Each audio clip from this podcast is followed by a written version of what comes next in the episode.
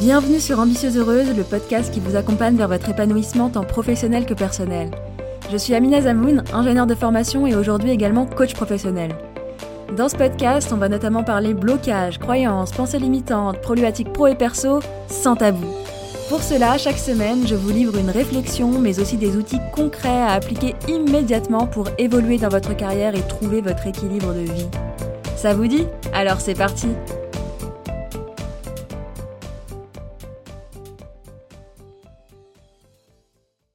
Bonjour à toutes, j'espère que vous allez bien. Je suis ravie de vous accueillir dans ce 35e épisode d'Ambitieuse Heureuse où on va parler de comparaison de concrètement qu'est-ce qui fait qu'on se compare les uns aux autres, les unes aux autres, qu'est-ce qui fait que ça peut nous desservir, et également est-ce que c'est toujours un frein de se comparer? On va parler de tout un tas de questions autour de ça parce que on se compare beaucoup et on a tendance à nous dévaloriser Généralement, quand on parle de comparaison, c'est quelque chose d'assez désagréable, du type elle est meilleure que moi, elle a fait ça et pas moi, donc je suis moins bonne. Ça peut également générer pas mal d'émotions désagréables comme de l'envie, de la jalousie. Donc ça tourne beaucoup autour de la dévalorisation, même s'il y a aussi le pan de la supériorité hein, avec la comparaison.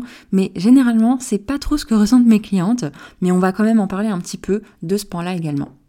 Et ce que j'entends beaucoup par rapport à la comparaison, c'est également toute la honte et la culpabilité à se comparer. Parce que c'est pas bien de se comparer. Du coup, j'ai honte de me comparer. Mais c'est plus fort que moi. Et quand même, faut avouer qu'elle a fait tout ça et pas moi. Ça montre bien que j'ai pas l'étoffe pour, que j'y arriverai jamais, que c'est impossible pour moi. Alors autant que je me taise et que j'y aille pas. J'ai pas l'étoffe pour X, Y, Z, etc. Et ce que je propose, c'est qu'on remette tout ça en question. Qu'on reparte de la base, c'est-à-dire de la définition. La définition de la comparaison dans le Larousse, c'est l'action de comparer, merci, ça nous avance bien, de rapprocher des personnes ou des choses pour examiner leur ressemblance ou leur différence. Donc c'est vraiment l'action de rapprocher des personnes ou des choses pour examiner leur ressemblance ou leur différence. C'est ça la comparaison. Ce qu'on peut voir, c'est que de base, c'est neutre. C'est ni positif ni négatif, c'est rouge, c'est bleu, c'est j'ai tel salaire et elle a tel salaire, c'est un fait neutre. Ce qu'il est important de savoir, c'est qu'en tant qu'être humain, on est une machine à comparer, à catégoriser.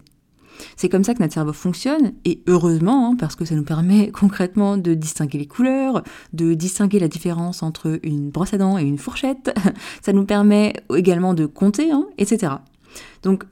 on est une machine à comparer pour catégoriser et on crée des catégories sans hiérarchie, bah, par exemple les couleurs, et on crée également des catégories avec hiérarchie, par exemple chiffrer un salaire de 2000 euros est inférieur à un salaire de 4000 euros, qui est inférieur à un salaire de 10 000 euros, etc. Mais là encore, quelles que soient ces catégories, avec ou sans hiérarchie, c'est ni bien ni mal, ce sont des faits, des catégories, ce sont des circonstances neutres. Et du coup, il y a déjà deux choses importantes à noter dans ce que je viens de dire. La première, c'est que la comparaison concerne tout le monde. On se compare tous et toutes, tout le temps, et c'est comme ça qu'est fait notre cerveau. C'est très utile. Donc déjà, toute la culpabilité, la honte et euh, les jugements qu'on a à propos de soi quand on se voit se comparer, tout ce qu'on se dit du type je devrais pas me comparer, on peut mettre ça à la poubelle. Sachez que tout le monde, tout le monde, tout le monde se compare. Par contre, la différence, c'est qu'est-ce qu'on en fait de cette comparaison? Est-ce qu'on se cache sous la couette, mort de honte parce qu'on se compare, parce qu'on ressent de la jalousie, parce qu'on se sent inférieur? Ou alors, est-ce qu'on prend ses pensées pour argent comptant et on se dévalorise un point c'est tout? Est-ce qu'on essaie de comprendre les émotions qu'on ressent et est-ce qu'on répond du coup à ses besoins? Est-ce qu'on utilise la comparaison à notre avantage ou autre? Et du coup, la deuxième chose importante qui découle de la première, c'est que la catégorisation et la comparaison nous permettent de nous construire. Oui, clairement. Ça nous permet de distinguer ce qu'on trouve de bien, ce qu'on trouve de mal. Ça nous permet de savoir ce qu'on veut, ce qu'on préfère. Je préfère le vert au bleu. Ça nous permet de savoir ce qu'on valorise, avec une hiérarchie du coup qui est très subjective. Ça permet de faire des choix, de faire nos choix ça nous permet de prendre notre place dans le monde. Oui, rien que ça. Et je vais vous montrer en quoi. Ce que je vous propose, c'est qu'on commence par prendre deux exemples où on se compare et où ça nous dessert, où on se dévalorise, où on se sent inférieur, et de vous montrer qu'est-ce qui nous dessert dans cette comparaison et ce qu'on peut en faire.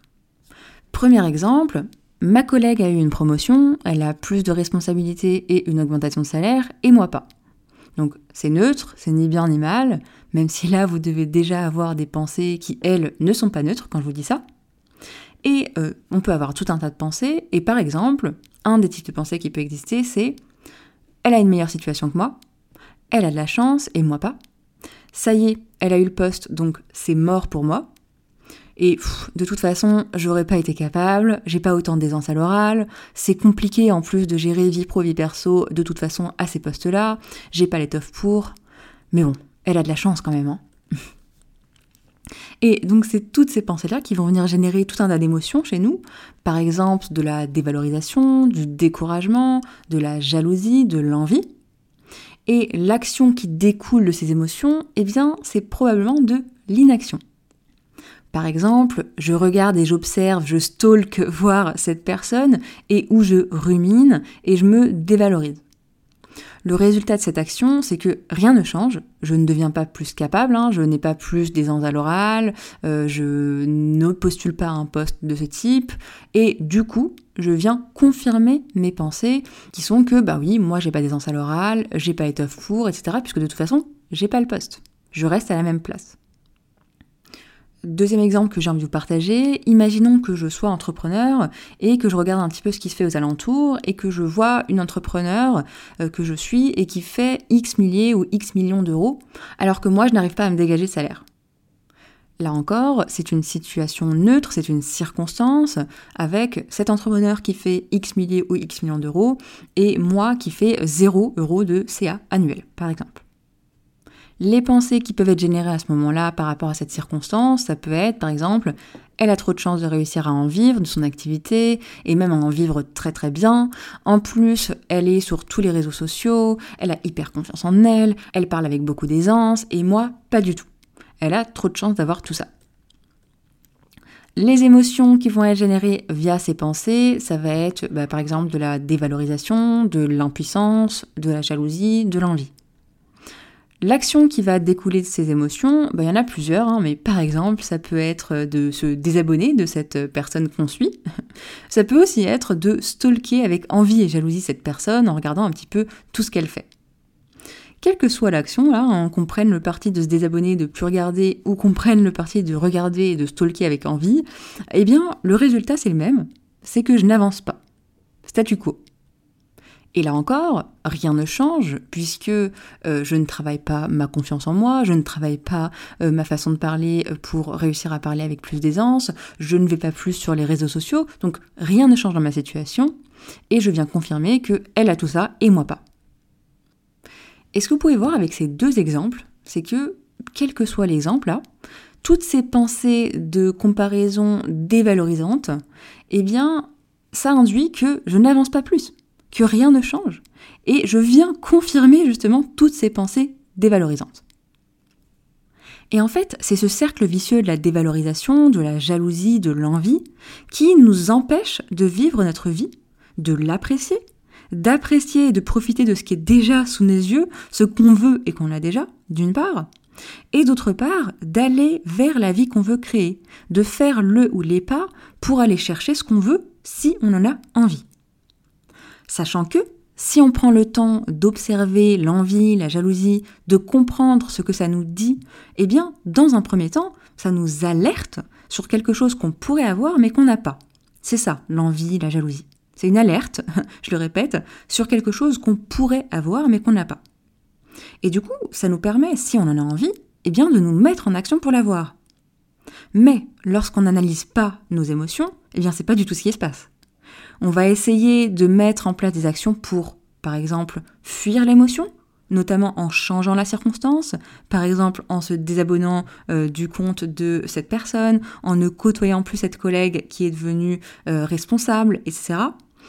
Ou alors, autre option, on va réagir à l'émotion, par exemple en ruminant autour de tout ça, en stalkant la personne et en ruminant constamment à propos de tout ça. Ou encore, on va résister à l'émotion en refusant d'accueillir cette émotion de jalousie, d'envie, etc. En se disant, ben non, non, non, je ne me compare pas du tout, il n'y a pas de problème. Et du coup, on fait un petit peu l'autruche. On ne va pas comprendre ce que nous indique cette comparaison et le message derrière. Et en fait, dans tous les cas, qu'on fuit l'émotion, qu'on réagisse à l'émotion ou qu'on y résiste, eh bien c'est pareil, ça nous empêche de vivre la vie qu'on veut vraiment vivre. Comment on fait du coup? Eh bien, la dernière option, c'est d'accepter et de vivre son émotion. Que ce soit de la dévalorisation, de l'envie, de la jalousie, et de comprendre ce qui se passe, de comprendre le message derrière cette émotion ou ces émotions, afin de tirer profit de la comparaison plutôt que d'en souffrir sans en tirer les bénéfices. Petit aparté, ce que je viens de vous décrire ici, ce sont les quatre façons de euh, gérer ces émotions. Donc on peut soit y réagir, soit y résister, soit fuir, soit vivre une émotion. Et je vous en parle plus en détail dans l'épisode 10, donc n'hésitez pas à aller l'écouter si ce n'est pas déjà fait. Petit aparté terminé.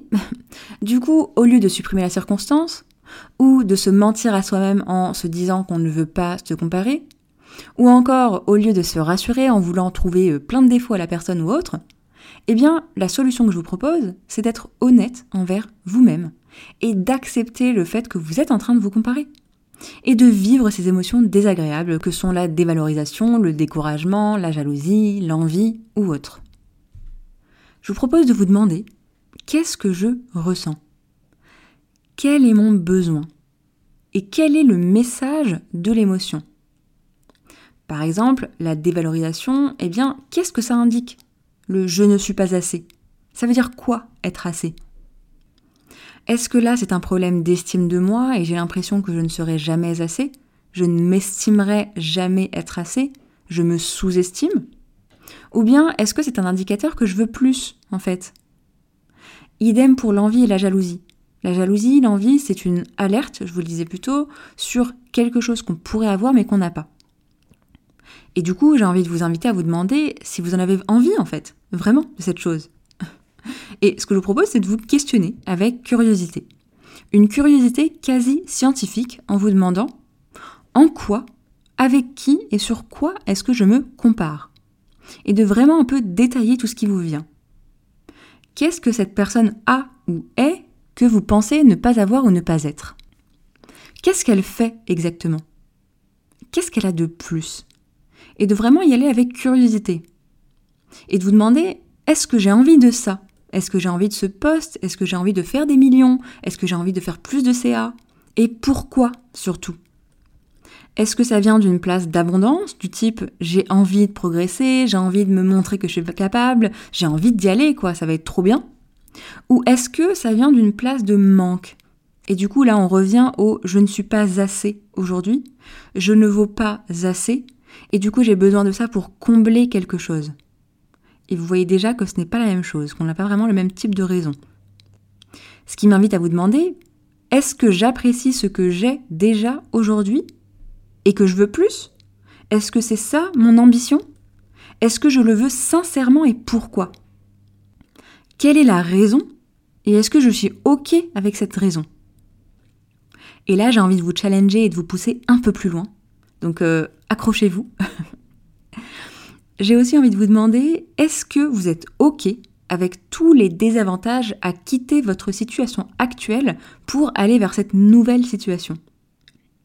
Parce que parfois, et même souvent, on ne voit pas les avantages à notre situation actuelle, on ne voit que les avantages de la situation future désirée, mais il y a énormément d'avantages dans votre situation actuelle, parce que sinon vous n'y seriez pas.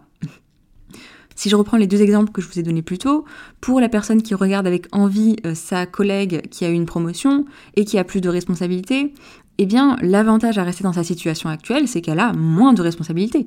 Elle a peut-être peu ou moins de personnes sous sa responsabilité, et du coup, c'est quand même plus confortable, c'est quand même moins stressant, etc. Il y a moins de choses à gérer. Pour une personne qui ne fait pas encore assez de chiffre d'affaires versus une personne qui fait des millions, là encore, on peut aussi le voir sous l'angle de la responsabilité. Une personne qui fait des millions de CA, eh bien peut-être que à ce moment-là, elle aurait peur de tout perdre, elle aurait également une certaine pression euh, vis-à-vis de ses équipes, etc. Chose qu'on n'a pas euh, quand on ne fait pas assez de CA et qu'on n'a pas encore une équipe, par exemple. Et du coup, je vous repose la question, vraiment, c'est de vous demander, est-ce que je suis OK avec tous les désavantages à quitter ma situation actuelle pour aller vers cette nouvelle situation? Question assez challengeante, j'en conviens. Et du coup, tout ça, ça revient à vous demander, est-ce que j'ai envie d'y aller? Et comment? Est-ce que j'ai envie d'aller de la même façon que cette personne? Est-ce que j'ai envie d'y aller d'une autre façon? Parce que se comparer, c'est d'abord et avant tout ouvrir le champ des possibles. C'est l'opportunité de remettre en question où j'en suis aujourd'hui, en se disant qu'en fait, je suis peut-être pas alignée avec ce que je vis aujourd'hui. Du coup, c'est l'opportunité de clarifier ce qu'on veut et de comment on a envie d'y aller, de la façon d'y aller et de l'obtenir. Et en fait, c'est comme ça que je vous propose de voir la comparaison. D'abord de manière factuelle. Cette personne est là. Moi, j'en suis là. Est-ce que je veux aller dans la même direction que cette personne. Et du coup, je me rends compte que vous n'êtes pas en train de me regarder et que je suis en podcast, donc vous ne voyez pas mes gestes de la main. Mais du coup, euh, ça reviendra à dire, cette personne est à Paris, moi je suis à Caen, est-ce que je veux aller à Paris en fait? Tout simplement. Et quelle route j'ai envie de prendre? Parce qu'il y a plein de chemins qui mènent de Caen à Paris, si jamais je veux y aller. Autre exemple, cette personne a un sac à dos bleu, moi j'en ai pas. Est-ce que je veux un sac à dos bleu? Et est-ce que oui parce que j'ai l'impression que sinon il me manque quelque chose? Ou bien est-ce que oui parce que ça serait vachement pratique et je pourrais faire de la rando et que je kiffe la rando? Ou encore oui juste parce que je trouve ça trop beau. Hein. et du coup, vous voyez déjà que les raisons sont différentes. Est-ce que je suis OK avec les raisons de vouloir ce sac à dos? Et ensuite, est-ce que je veux ce sac à dos-là, avec la même marque, la même couleur, etc. Ou est-ce que ça m'a juste ouvert le champ des possibles et que je vois se dessiner d'autres chemins pour avoir un sac à dos qui m'est préférable?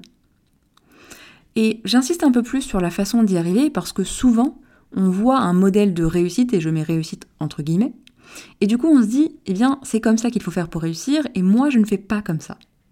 Alors qu'en fait, on pourrait se dire, c'est une façon de réussir, c'est la définition de cette personne-là de réussir, mais c'est pas forcément la mienne. Et on fait souvent des raccourcis, des raccourcis qui sont très utiles d'ailleurs hein, pour le cerveau, mais parfois ils nous desservent et ça peut être utile de remettre en cause ces raccourcis, rien qu'en se demandant est-ce que c'est de cette manière que je veux faire? Et peut-être qu'il faut tester pour savoir, hein, parce que bah, parfois on ne le sait pas avant de savoir, et c'est même le cas souvent. Mais en tout cas, il n'y a clairement pas une unique façon de faire. La comparaison, ça revient à ouvrir le champ des possibles et nous questionner par rapport à ce qu'on veut, tout simplement.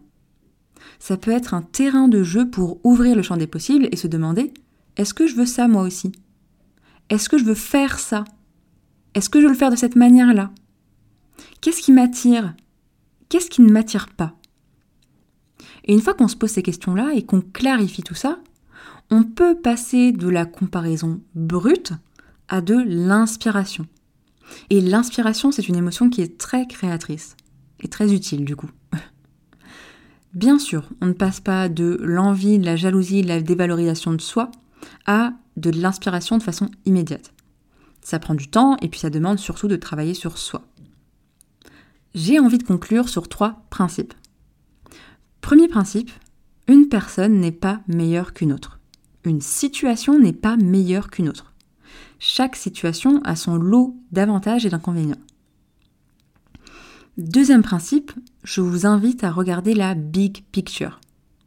Si une personne est à un stade plus avancé que vous, c'est qu'elle a parcouru plus de chemin que vous sur ce domaine. Et j'insiste sur ce domaine.